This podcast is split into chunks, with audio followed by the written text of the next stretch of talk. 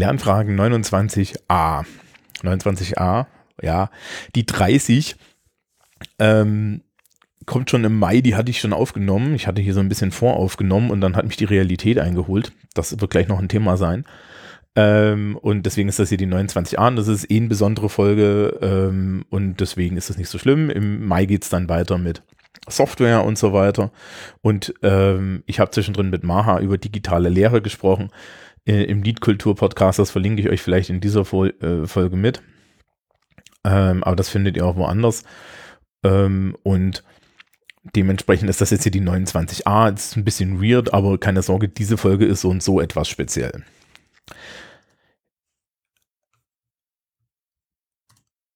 Es geht nämlich um digitale Bildung. Und zwar digitale Bildung konkret. Das ist ein Text, den ich gerade auf der Homepage hochgeladen habe. Der ist also auch als Text vorhanden und das hier ist die Audio-Variante davon. Ähm, worum geht's?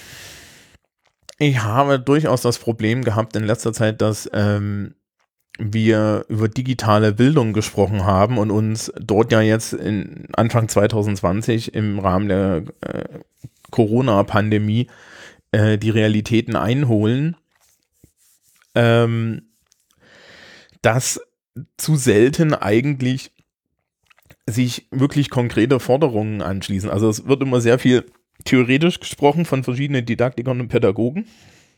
Aber was das alles bedeutet, ja, und welche Forderungen wir jetzt auch ähm, gesellschaftlich da und politisch darstellen sollten und wie eine Schule unter digitalen Bedingungen auszusehen hat, das kommt mir an vielen Stellen dann doch ein bisschen zu kurz und deswegen gibt es diesen Text, wo ich auf der einen Seite versuche jetzt erstmal ähm, die Bedingungen aufzubauen und dann am Ende da so ein paar Schlussfolgerungen und Forderungen rauszuziehen. Äh, dieser Text hat die wunderschöne Eigenschaft, ein Essay zu sein. Das heißt also, ich habe gar nicht erst irgendwo recherchiert oder so, sondern das ist äh, äh, so persönliches Wissen und Meinungsfragen. Man darf das gerne hinterher recherchieren und man darf mir auch gerne Fehler nachweisen. Das ist mir ziemlich egal.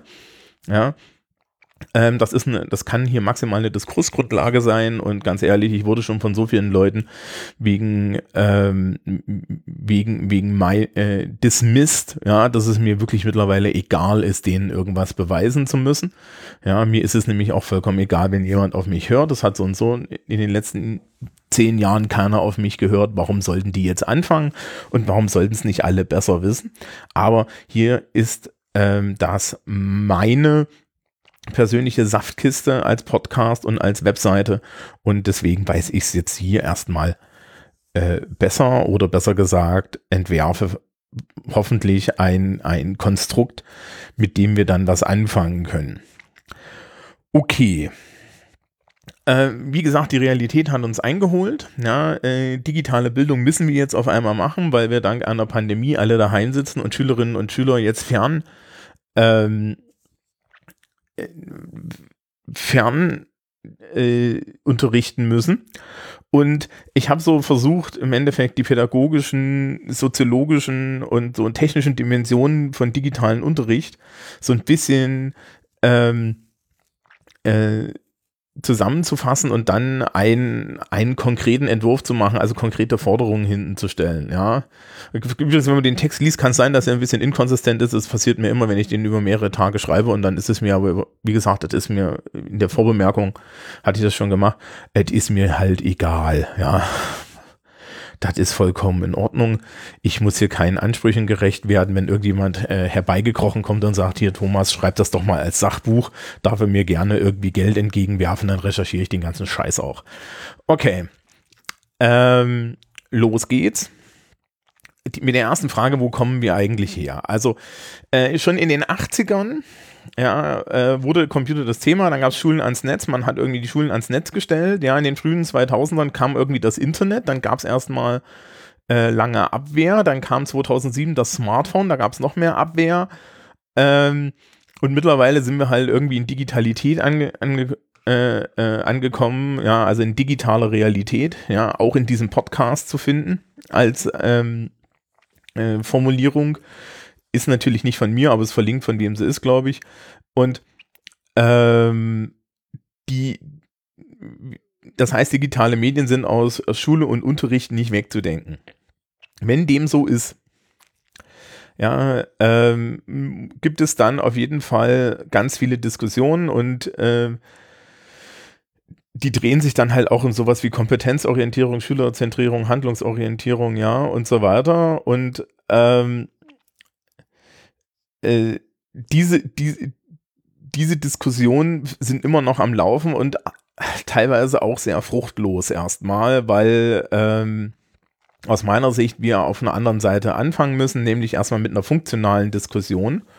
Und danach äh, muss man sich bei, die, bei diesen ganzen didaktischen und pädagogischen Fragestellungen halt mal die Frage stellen, und das formuliere ich dann hinten raus auch, welche Ziele da verhandelt werden müssen, welche ähm, pädagogisch-didaktischen Ziele man eigentlich miteinander wie verhandelt und welche Prioritäten wir dann als Gesellschaft setzen, weil da geht es halt auch noch um andere Dinge. Ja.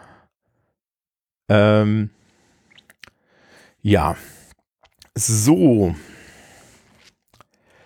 Ähm, fangen wir mit Funktionen von Schule an. Also Bildung, Bildungssoziologie macht Funktionen von Schule auf. Ähm, es gibt so ein soziale, Kompeten äh, soziale Kompetenzfunktionen und es gibt ähm, so, so Funktionen für die Gesellschaft, ja, also so wirtschaftlich-inhaltliche Kompetenzen habe ich das mal genannt. Und wir fangen mit den sozialen Sachen an. Also zum einen soll Schule sozialisieren, also die Leute zu funktionierenden Teilnehmern des Gemeinwesens machen, entkulturieren, also ein kulturelles Wissen verleihen. Das macht sie über Erziehen, ja, also äh, Schule, insbesondere die Grundschule, erzieht Leute und gleichzeitig hat Schule eine Betreuungsaufgabe, in der sie Kinder und Jugendliche betreut, damit Eltern den Rücken frei haben. Ja. Ähm, auf der anderen Seite ist halt Schule wirtschaftlich inhaltlich und äh, äh, gibt halt im Endeffekt Kompetenzen und Wissen weiter, ja, Qualifikationen, das heißt also institutionalisiertes Kapital, Zettel, wo drauf steht, dass Leute Dinge können und macht Selektion. Ja, das heißt, äh, es wird geguckt, wer ist gut, wer ist schlecht und eigentlich soll Schule da auch soziale Unterschiede nivellieren und eine erhöhte Teilhabe, Teilhabe wird gleich nochmal wichtig, äh, generieren. Ja, das steht sich etwas gegenüber.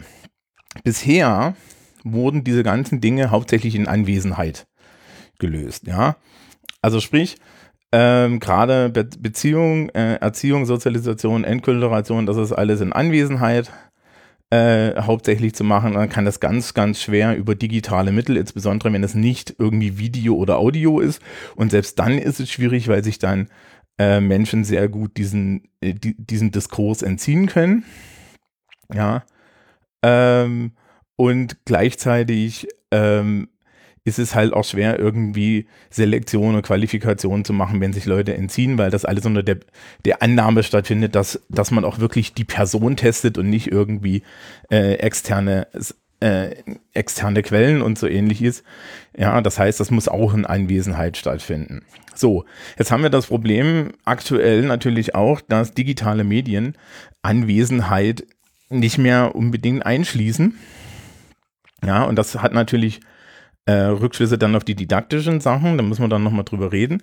Gleichzeitig ähm, haben wir aber auch äh, das Problem, ähm, dass so, so Erziehung und, und Kontrollfunktionen gegenüber Eltern und soziale Kontrollfunktionen, die die Schule zum Beispiel auch hat, ähm, gegenüber den Schülerinnen und Schülern einfach ohne die Anwesenheit nicht funktionieren.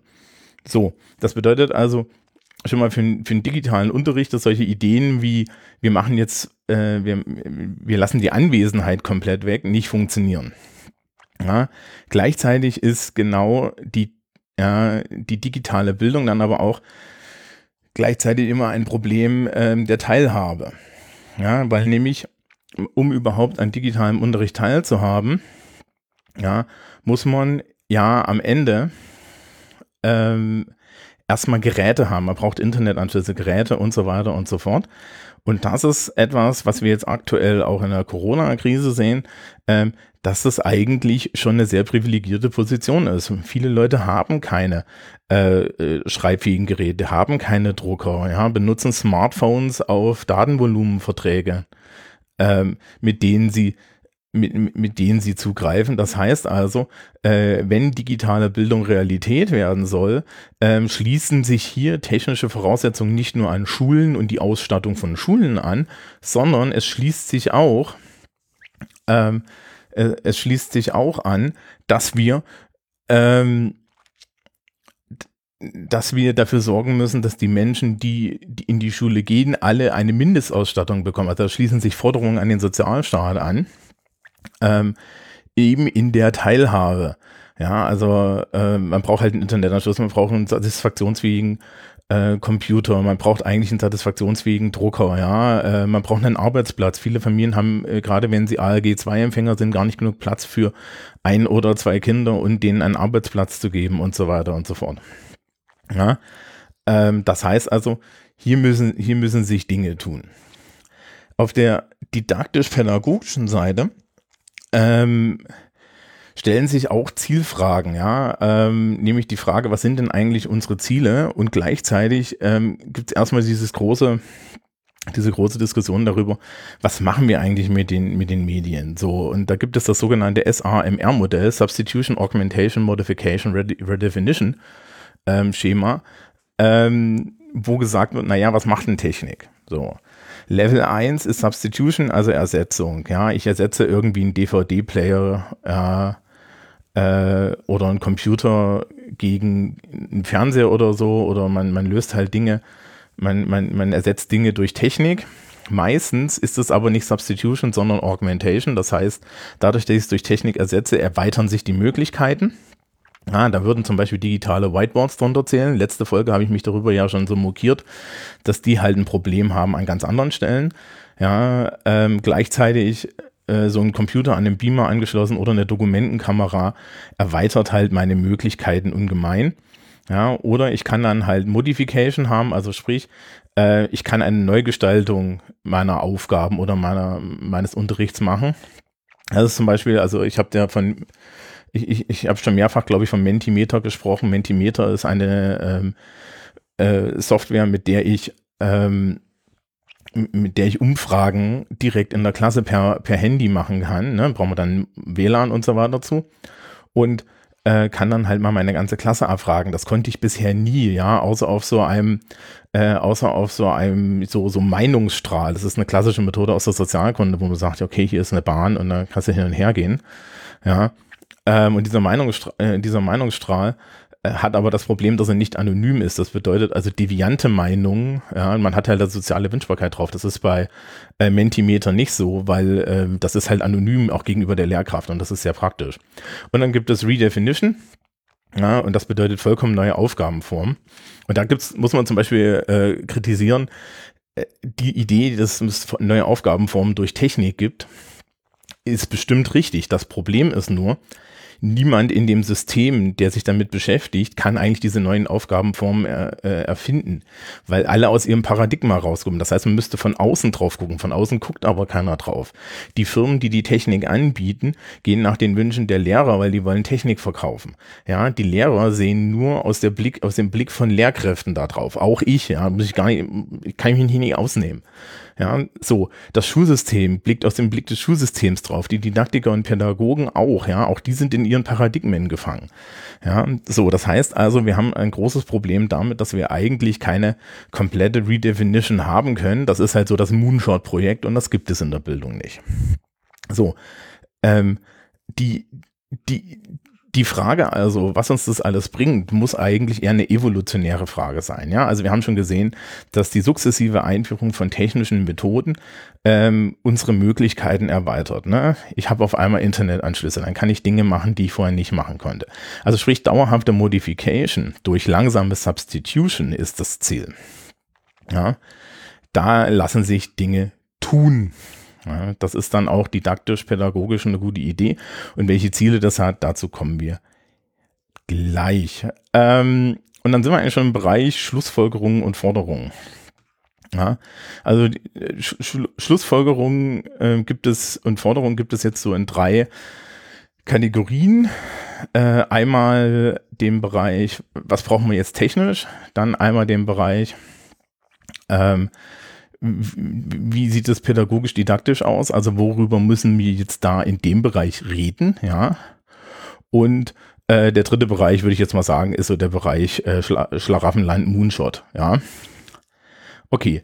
Ähm, technisch, ja, um überhaupt digitale Bildung konkret jetzt zu machen, ja, um uns irgendwie dafür fit zu machen, dass wir über diesen Weg, ja, Modification, Sub Substitution Modification, dann halt eine Evolution hin zu neuen Unterrichtsformen kriegen, die wir dann didaktisch, pädagogisch verhandeln können, gleich, ähm, müssen, wir, müssen wir einfach mal ein paar ganz konkrete technische Forderungen stellen, die auch sozial sind für Schulen. Schulen brauchen anständige Internetanbindungen. Ja, ich rede hier von dem Gigabit und mehr. In jeder Schule gehört ein LAN, in jeder Schule gehört ein WLAN. Das ist alles nichts Neues. Dies haben Schülerzugänge zu haben. Diese Schülerzugänge haben nicht mit irgendwelchen komischen Schülerschutzroutern ja, äh, die Eier abgeschnitten zu bekommen. Ich halte überhaupt nichts davon, das zu tun. Das ist eine Pädagogik, die Kindern äh, Mündigkeit abspricht und auch nicht den Kindern Mündigkeit beibringen möchte.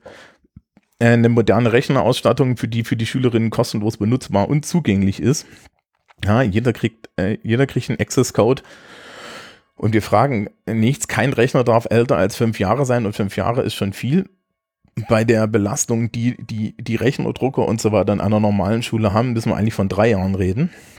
Ja, also das ist sogar noch äh, äh, das ist sogar noch ein Problem. Drucker gehören in jede, äh, in, jede Etage mindestens einer und die müssen einfach zugänglich sein und für die SchülerInnen kostenlos und ordentlich gewartet werden. Da kommen wir gleich drauf. Ich brauche moderne Raumausstattung. Die Projektoren müssen funktionieren. Es muss Abdunklung da sein. Es müssen elektrische Anschlüsse da sein. Es müssen Netzwerkanschlüsse da sein. Es muss Rechnerzugang da sein. Das kostet alles richtig viel Geld. Ja, also ihr, ihr seht schon, das ist eine Liste, ja, die wirklich, wo wir wirklich ganz anders äh, über, äh, über den die, die Finanzausstattung von Schule reden müssen als jetzt beim Digitalpakt. Ja, es braucht freie Arbeitsräume für Schülerinnen äh, mit äh, halt auch wieder ordentliche Rechn Rechnerausstattung und ein geschultes, dediziertes Personal zur Wartung und Unterhaltung der Geräte. Nicht das, was wir aktuell haben, dass das irgendwelche Lehrer nebenbei machen. Ja, ähm, und das ist dann genau das Problem, ja. Also wir brauchen dann halt auch Leute, die das nebenbei machen und die anständig bezahlt sind und das gerne tun. So, für Schülerinnen und Schüler, ja, ähm, wenn, wir, wenn wir digitalen Unterricht machen müssen, brauchen die Geräte. Und da reden wir mindestens ein Tablet oder ein Laptop. Und den muss die Schule bereitstellen oder der Staat finanzieren. Das ist eigentlich mir egal, wie es gemacht wird. Besser ist eigentlich, wenn der Staat es finanziert. Ja, ähm, dass wir für Schülerinnen und Schüler sagen, okay, hier, ähm, äh, du kriegst jetzt von uns für 2000 Euro einen Rechner gekauft und äh, nach den Spezifikationen deiner Schule, ja, du kannst auch gern das Mindestgerät kriegen, aber wir ersetzen das auch. So. Ja, und das hat keine funktionellen Einschränkungen zu haben, sondern wir kaufen dem Kind einen Rechner und der Rechner hat nicht die Eier abgeschnitten und da sind alle wichtigen Programme mit ihren Lizenzen drauf und dann war's das, ja. Und da ist keine Überwachungssoftware drauf und keine Scheiße und so weiter und so fort, sondern das ist einfach dann der Rechner dieses Kindes. Das gehört nämlich zu digitaler Souveränität dazu. Ja, kommen wir gleich dazu. Ja, äh, man muss den Leuten äh, einen Internetanschluss daheim finanzieren, Bandbreite mindestens, weiß ich nicht, 50 Mbit oder so. Ja, keine Datenvolumenbegrenzung, dass Menschen mit niedrigem Sozialstatus aktuell irgendwie mit Handys durch die Gegend krebsen, das kann es nicht sein. Ja, ein Drucker und Scanner, das müssen die Leute alles kriegen und es muss vor allen Dingen auch in der Planung vom ALG 2 zum Beispiel mit drin sein. Wir Lehrkräfte brauchen Arbeitsgeräte und zwar Rechner, die wir nicht kaufen oder ein Zuzahlungsmodell. Dass ich jetzt hier irgendwie edle MacBooks habe, ja, ist vollkommen in Ordnung, aber ich möchte eine Zuzahlung haben, dass ich mir ein, ein anständiges äh, offizielles Gerät kaufen kann, das dann auch mein offizielles Gerät ist. Aktuell laufe ich immer mit einem privaten Rechner durch die Gegend, wo auch noch irgendwelche Games und irgendwelcher Podcast-Kram drauf ist. Ja, das kann es ja wohl nicht sein. Äh, es müssen Büroräume für Lehrkräfte her, jenseits des Lehrerzimmers. Ja, es müssen also Räumlichkeiten geschaffen werden. Da kommen wir dann gleich nochmal drauf. Wenn wir über die pädagogischen und didaktischen Konsequenzen reden, ja, gibt es halt so ein paar Dimensionen und die muss man untereinander abwägen und das ist dann ein Diskurs, den darf man dann mal in Ruhe führen. ja, also einmal geht es um Teilhabe. Wir müssen digitale Bildung auch immer unter dem Gesichtspunkt der Teilhabe denken. Und wenn die Leute mir sagen, ja, da kann doch jetzt viel, viel mehr Leute teilhaben, dann sage ich oben das, ja gut, aber nur wenn sie Geräte haben. Ja, wir müssen uns über Betreuung Gedanken machen. In dem Moment, wo Dinge digital werden, heißt es auch, dass ähm, die Betreuungsfunktion für äh, der Schule an vielen Stellen wegfallen kann. Ja, das heißt, wir müssen uns die Frage stellen, äh, wie viel Betreuung müssen wir denn eigentlich wirklich geben? Ja, Handlungskompetenz und Eigenständigkeit sind Dinge, über die müssen wir vollkommen neu nachdenken, genauso wie über die Kontrolle, die die Lehrkraft hat, weil die werden die Lehrer verlieren und die werden sie nicht gerne aufgeben. Ja, ähm, hier steht noch ernsthafte Kompetenzorientierung, ja, also wirklich Kompetenzen als, ernst, äh, als äh, ernsthaft ansehen. Ja, Medienkompetenz muss ein Fach werden auf irgendeine Art, nicht nur ein Unterrichtsprinzip. Und zwar für, ja, und zwar auch für Lehrkräfte. Lehrkräfte müssen irgendwie weitergebildet werden. Ja, und zwar auch halt, ne, in diesem Sinne der Evolution. Ja, man braucht nicht ankommen und irgendwie insbesondere ältere Lehrkräfte, die so ein bisschen eingefahren sind, jetzt über den Haufen zu schießen, sondern man muss, ja, muss da halt mit Log-Angeboten arbeiten. Ja, man muss gegenüber Lehrkräften genauso pädagogisch sein wie gegenüber Schülerinnen und Schülern. Wir sind es zu selten. Wir machen uns viel zu, viel zu viele Bilder über die Kollegen und über die Schülerinnen und Schüler, die nicht stimmen und die uns dann auch unsere eigenen Handlungsmöglichkeiten nehmen. Und auch Eltern müssen Bildungsangebote kriegen. Das heißt also, wenn ich meine Schülerinnen und Schüler digi digital bilde, dann muss ich als Schule, muss ich als Schulsystem auch ein Angebot an die Eltern machen, zu sagen, okay, wir machen jetzt diese digitale Bildung, was bedeutet das für sie? Und das ist nicht mit dem Elternabend getan. So, meine letzte Forderung ist dann so, man muss halt Schule neu denken unter diesen Bedingungen. Ne? Also das ist jetzt der große Wurf. Ähm, das erste ist, wenn Anwesenheit nicht mehr bedingt ist und wenn wir sagen, Betreuung ist etwas, was für Kinder bis zu einem bestimmten Alter als schulische Funktion wichtig ist und für Kinder ab einem bestimmten Alter nicht mehr so wichtig, ja, dann müssen wir uns die Frage der Anwesenheit in der Schule stellen. Wir müssen uns auch die Frage stellen, wie viel Kontrolle wir über die Schülerinnen und Schüler haben. Ja, und ob wir zum Beispiel Lernplattformen als zentrale Verteiler von Informationen machen. Ob wir die Selbstständigkeit der SchülerInnen dann auch wirklich fördern können, weil wir sie, weil wir sie halt äh, zu Menschen erziehen, bilden, die eigenständig Aufgaben machen und dann ja, und dann die Lehrkraft eigenständig ansprechen als Berater, als Hilfe. Ja, die Lehrkräfte sollen, brauchen dafür aber Büros zum Beispiel, ja, äh, haben flexible Bürozeiten. Lehrer müssen dann, werden mehr zu Lernorganisatoren und Begleitern. Das ist ein Schlagwort, das höre ich jetzt seit 20 Jahren, aber das muss jetzt auch mal irgendwie passieren, ja. Dafür brauche ich dann aber auch eine Schule, die muss anders aussehen. Denn ich brauche auf einmal Lehrräume, ich brauche, ja, Konferenzräume, ich brauche Büroräume für Lehrkräfte, ja. Aber das kann nicht sein, dass dann äh, 40 Lehrer in einem Lehrerzimmer sitzen, ja, äh, um, um, um, irgendwie zu arbeiten, sondern dann reden wir auf einmal von Zweierbüros, ja, mit Sitzecken, mit, mit, mit kleinen Konferenzmöglichkeiten.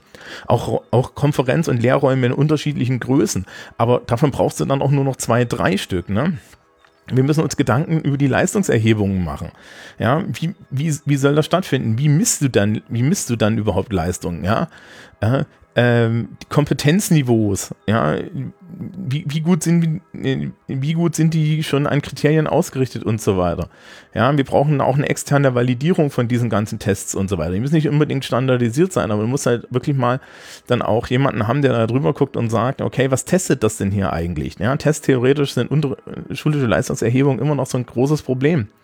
Ja, und als Bildungsziel generell müssen wir halt Richtung Autonomie der Schülerinnen kommen. Ja, wir müssen Richtung Kompetenzaufbau kommen und wir müssen Richtung ähm, äh, eine, einer Bildung kommen, die halt in einer multivariaten Zukunft Sicherheiten vermittelt. Ja, das wären so die großen Forderungen, die wir dann halt zwischen, zwischen der Technik, ne? also die Technik macht das möglich und wir müssen es dann aber didaktisch und pädagogisch äh, diskutieren. Okay, ähm, das war's ja, halbe Stunde ungefähr, inklusive irgendwie hinten raus ein bisschen Glockengeläut, wenn ihr das hört. Ähm, das ist noch ein bisschen ausdifferenzierter in der schriftlichen Variante, aber das ist hier so, das ist hier so äh, die, die grundlegende Idee. Ja, was mir wichtig ist, das sind jetzt einfach mal so ein Haufen Forderungen, ja, die ohne Quellen, ohne alles hier einfach nur im Internet stehen und ich habe sie auch nochmal verbalisiert. Ihr habt ungefähr den, den, den, den Gedanken verstanden. Also es geht auf der einen Seite um Teilhabe, ja, also um die Frage, äh, wie nehme ich, wie nehme ich teil, ja. Ähm, und auf der anderen Seite ähm, geht es äh, geht es auch immer um die Frage, ähm, wie mache ich jetzt eine moderne Bildung, die halt bestimmte Paradigmen bricht, halt sowas wie Anwesenheit, ja, aber auch so, ja, aber auch dann halt Lehrerkontrolle und so. Das heißt also, wie mache ich eine Bildung unter, äh, unter Freiheit? Es kann halt nicht das Ende der digitalen Bildung sein, dass ich Lern-Apps benutze, sondern das ist der Anfang, ne? Wir sind also auf diesem Weg dorthin, dass wir irgendwie zu einer neuen Bildung kommen und zwar als evolutionärer Schritt, wie ich das ja zwischendrin schon gesagt habe. Okay, ähm, das war diese Sonderfolge. Ich habe mich heiser geredet und das war's. Äh, viel Spaß dann im Mai mit der echten Folge 30.